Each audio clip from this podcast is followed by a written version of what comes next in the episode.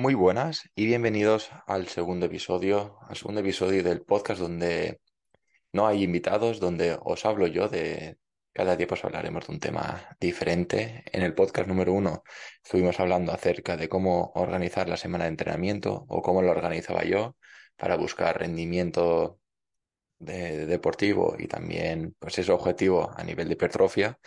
Y esta segunda entrega, este segundo podcast, lo que vamos a tratar son los hábitos saludables que yo utilizo en el día a día y que eh, pienso que gran parte de la mayoría o la mayoría de la población pues debería estar haciendo al menos unos de ellos. No quiere decir que yo haga todos los buenos hábitos que se debería hacer o que me gustaría hacer, pero sí que os quiero mostrar un poco cómo es mi vida y así que podéis también coger ideas y poder empezar a coger sobre todos esos hábitos que os puedan venir mejor en función de cada caso.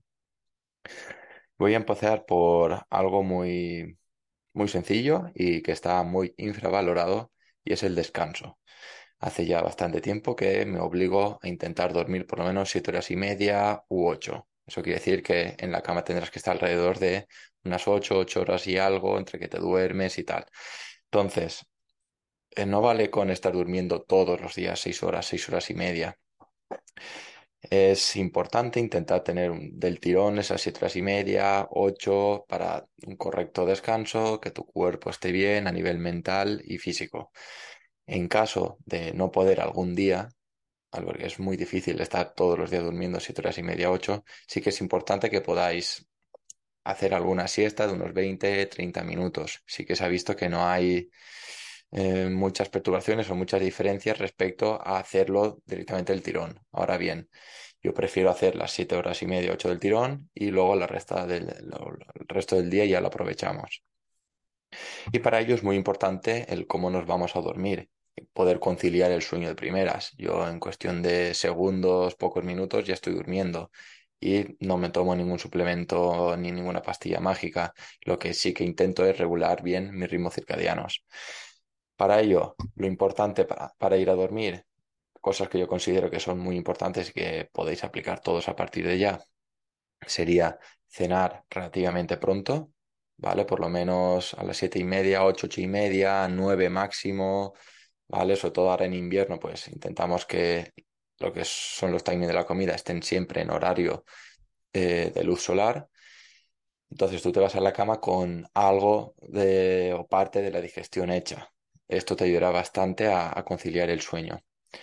Muy importante también no estar eh, rodeado de luz azul en las últimas horas del día. Al final, el mensaje que tú le estás dando a tu cuerpo cuando tú estás con el móvil, cuando estás con la propia luz de la habitación encendida, es que es de día. Entonces, esa segregación de melatonina se va a ver afectada. Y algo muy importante es tener, por lo menos, mínimo una luz cálida, ¿vale? En casa, ya sea porque te has comprado bombillas, ya sea porque te has comprado lámparas de sal, ya sea porque te has comprado eh, luz roja y realmente yo he visto mucha, mucha diferencia con esto.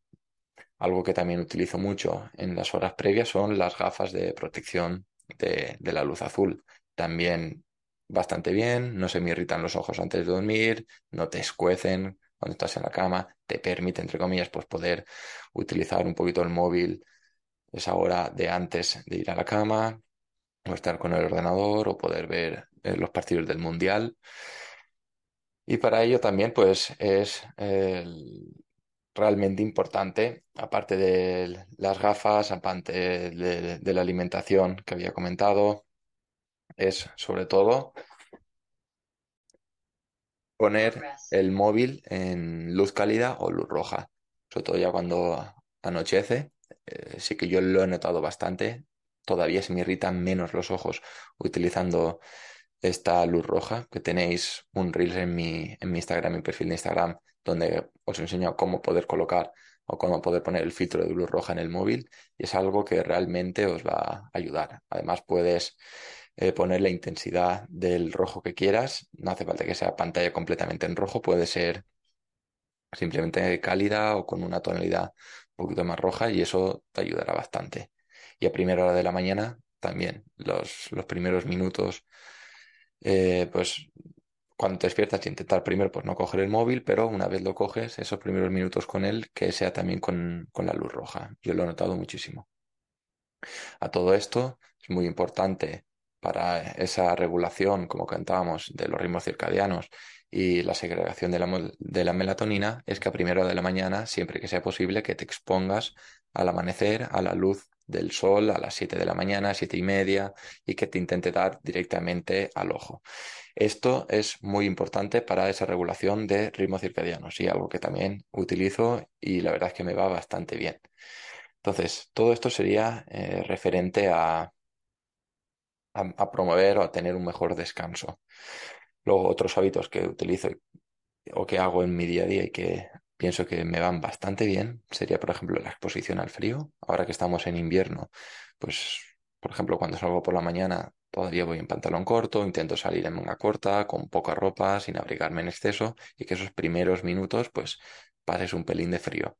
Y luego intento hacer lo mismo a mitad tarde, noche, pasar un pelín de, fresquete y luego ya a casa.